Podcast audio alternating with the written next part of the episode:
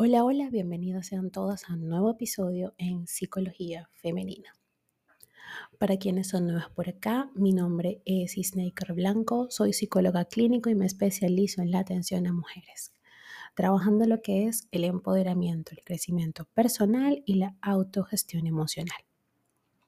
Y el día de hoy, como vieron en el título de este episodio, vengo a hablarles sobre eh, la sobrecarga emocional y cómo poder lidiar con esta. Primero que nada, para poder eh, saber o aprender a lidiar con la sobrecarga emocional, es importante entender qué es.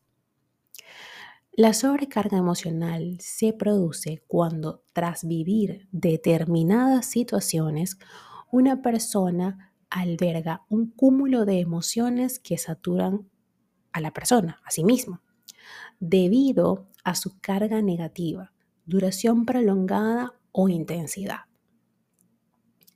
¿Qué pasa? Resulta que esta sobrecarga de emociones provoca que de un día para otro tú empieces, o en ti, mejor dicho, empiecen a manifestarse una serie de síntomas que indican que se ha superado los límites de tolerancia ante todo lo acontecido en tu vida. Cuando un individuo experimenta la sobrecarga emocional, resulta fundamental que se ponga en marcha cuanto antes para afrontar y solucionar su situación personal y en la medida de lo posible restablecer el equilibrio emocional en su vida.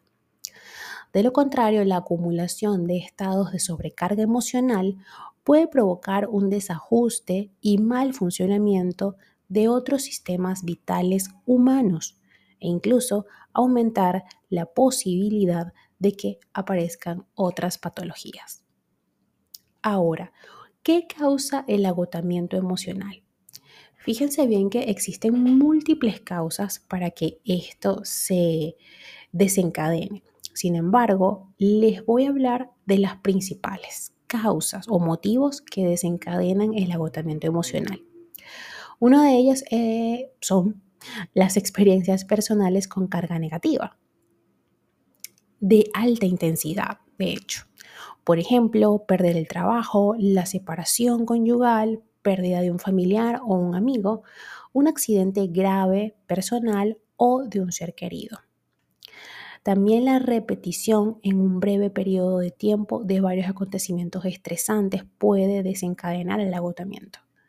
La dificultad para gestionar las emociones la incapacidad de saber delegar en los demás, altos niveles de autoexigencia personal y el estrés en el ámbito laboral, personal y familiar. También las dificultades para conciliar unos con otros puede que desencadene en ti el agotamiento emocional.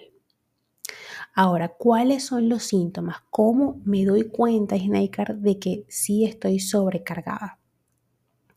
Fíjense que este tipo de sobrecarga repercute de un modo muy generalizado en todo el organismo, afectando de manera muy clara y específica a los diferentes sistemas vitales del organismo humano.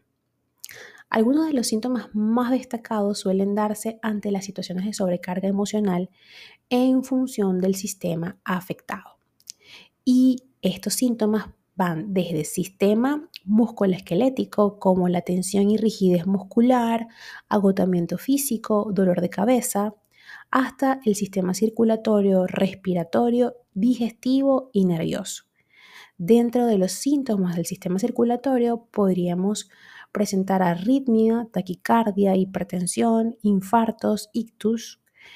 En el sistema respiratorio empezamos a hiperventilar con mucha frecuencia o dificultad para respirar a lo largo del día, tenemos varios episodios de estos. En el sistema digestivo puede ser dolores de estómago, náuseas, vómitos, reflujo, pérdida del apetito, entre otros. Y del sistema nervioso tenemos ansiedad, ataques de pánico, depresión, dificultades para dormir, irritabilidad, inestabilidad emocional entre otros más. Ahora, ya sé, Snaker, identifiqué a través de este episodio con las señales que me has dado que estoy sobrecargada emocionalmente. ¿Qué debo hacer? ¿Cómo puedo afrontarlo? Primero que nada, es importante que aprendas a gestionar tus emociones. Ese es el primer paso para dejar de alimentar la sobrecarga emocional. Luego pudieses practicar algún ejercicio moderado regularmente si no lo haces. Esto te ayudará a reducir la tensión mental, física y emocional. También puedes incorporar a tu rutina ejercicios de respiración o de relajación. Esto va a contribuir de manera directa a no seguir acumulando estrés emocional. Mantén una dieta saludable.